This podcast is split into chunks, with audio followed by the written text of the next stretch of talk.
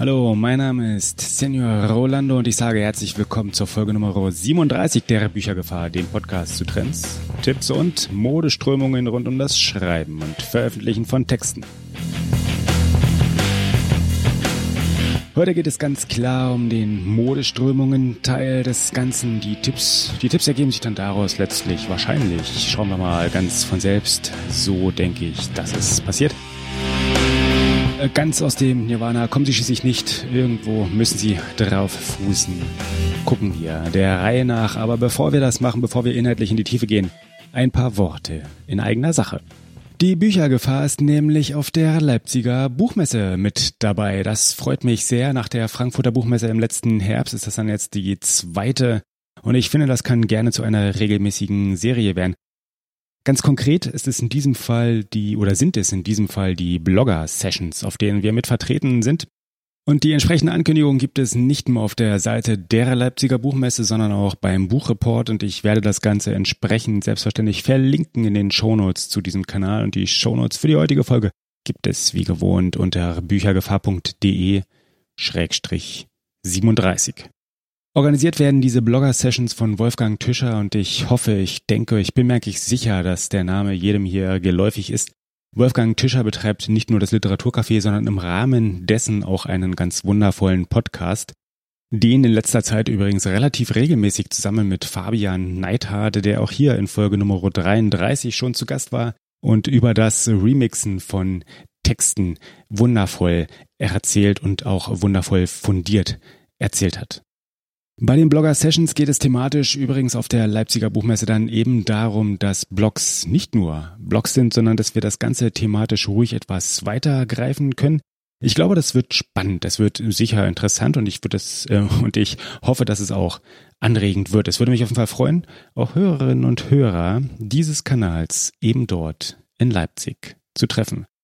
Wer bereits weiß, dass er oder sie dorthin kommt, wer bereits konkrete Pläne hat, wer welche schmieden möchte, der kann sich gern melden, entweder auf Twitter unter @büchergefahr oder einfach per E-Mail unter info büchergefahr.de. Wie gesagt, es würde mich sehr freuen.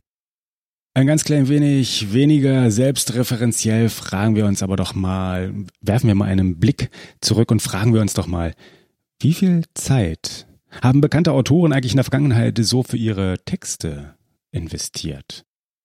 Vor einer Weile, und damit meine ich irgendwann so im Laufe des äh, ja, letzten Quartals des letzten Jahres, also 2016, machte eine wundervolle Infografik die Runde und überschrieben war sie einfach damit, How long did it take to write the world's most famous novels?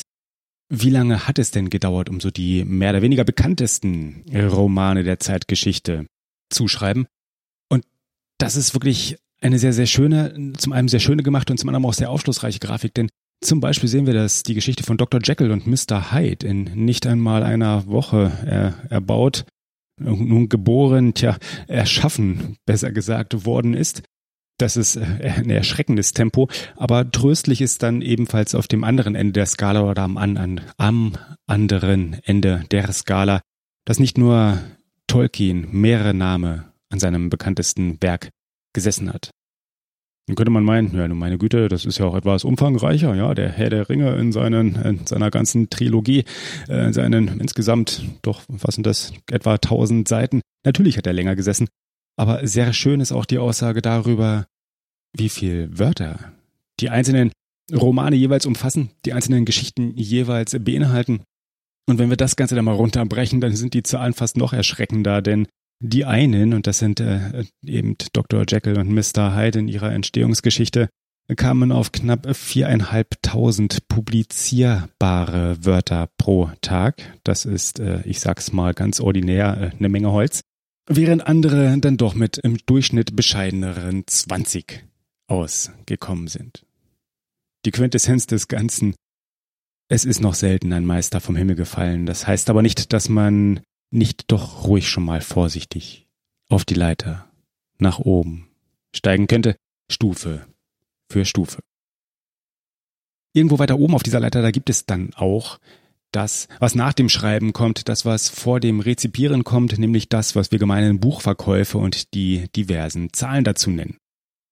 Sehr interessant damit ein Text, der den berühmten Marktführer mal wieder zitiert und der sagt das oder analysiert das fast ein Drittel der insgesamt verkauften Textabsätze, also Buchverkäufe bei eben diesem Marktführer, also bei Amazon, ohne die Verlage passiert. Das bezieht sich jetzt in den konkreten Zahlen auf den Buchverkauf in den äh, ja, Vereinigten Nordamerikanischen Staaten. Aber das ist trotzdem ganz interessant, denn diese Verkäufe tauchen nicht in den offiziellen Zahlen auf, die der Buchmarkt sonst oder die gerne sonst über den Buchmarkt publiziert werden. Und die Moral aus der Geschichte, die sich damit ergibt, ist, dass Zahlen nie so ganz für sich allein stehen, dass die Quelle immer auch Teil der Aussage ist, dass man Zahlen immer vergleichen sollte, immer in Relation zueinander setzen sollte. Denn, und ich zitiere nochmal aus eben diesem Text, dessen Link oder äh, der Link zu welchem zu welchem übrigens äh, in den Shownotes natürlich zu finden sein wird unter büchergefahr.de-37 und ich zitiere wie gesagt mal aus eben diesem Text. In den Jahren der E-Book-Konjunktur haben die Big Five Verlage prozentual deutlich Marktteile an den Self-Publishing-Bereich verloren, und zwar schneller, als der E-Book-Markt gewachsen ist. Diese Aussage wird passenderweise auch untermauert durch die regelmäßig von Hugh Howey und seinem Kollegen Data Guy publizierten Zahlen des Author Earning Reports, den wir schon mehrfach hier an der Stelle erwähnt haben, aber auch gerne erneut verlinken. Unterm Strich Unterm Strich heißt das Ganze eben, wie gesagt, dass die Quelle einer Zahl, die publiziert wird, immer auch Teil der Aussage ist, dass man also ein bisschen vorsichtig sein sollte mit Aussagen wie die Digitalumsätze stagnieren, äh, Schluss mit dem E-Book-Boom, das Papier erobert wieder die Welt. Sondern diese Aussage gilt nur, wenn wir eben gucken, wer sie auch entsprechend getroffen hat. Wahrscheinlicher ist nämlich, dass die Digitalumsätze keineswegs stagnieren oder weniger werden, sondern außerhalb der klassischen Verlagswelt stattfinden und stattdessen halt viel eher bei den Selbstpublizierern wirklich greifen. Dass der elektronische Leser also nicht der klassische Leser oder der klassische Buchkäufer ist, der einfach nur dorthin greift, wo er auch vor der elektronischen Textveröffentlichung hingegriffen hat. Die Frage ist wieder, und damit schließen wir mal den Bogen so ein bisschen auch zur Einleitung. Die Frage ist ja, was heißt denn das Ganze? Ja, sehr schön und gut, äh, Zahlen und Statistiken darf man immer nur vertrauen, wenn man sie auch entsprechend selbst manipuliert hat. Das ist keine neue Erkenntnis. Die Frage ist nur, was lernen wir daraus? Was leiten wir daraus als Information ab? Also als Autor, als Textschaffende, als im Bereich des Publizierens und Schreibens Tätige gibt es eigentlich eine ganz essentielle Lektion, nämlich man sollte sich schlicht und ergreifend von den Tagesnachrichten, vom allgemeinen, medienwirksamen, öffentlichkeitshaschenden Publizieren und Nachrichten verbreiten nicht beirren lassen. Wichtig ist, die zentrale Aussage ist, es wird weiterhin gelesen, ganz völlig unabhängig vom einzelnen Medium, auf dem die Buchstaben letztendlich gepresst, abgedruckt und entzifferbar sind. Und was gegebenenfalls eben sinnvoll sein könnte, ist sich zu überlegen, wie man mit den einzelnen Kanälen denn jeweils umgeht, ob man beispielsweise eine Zweiteilung anstrebt, also das Digitale vielleicht dann doch lieber selber macht, weil es auch einfach genug zu bewerkstelligen ist und das Papier den Verlagen überlässt, oder wie auch immer man seinen eigenen ganz privaten Mix entsprechend findet, das muss jeder für sich selbst, jeder auch für sich selbst entscheiden. Wichtig ist, weiter publizieren, weiter schreiben, weiter arbeiten, weiter schaffen.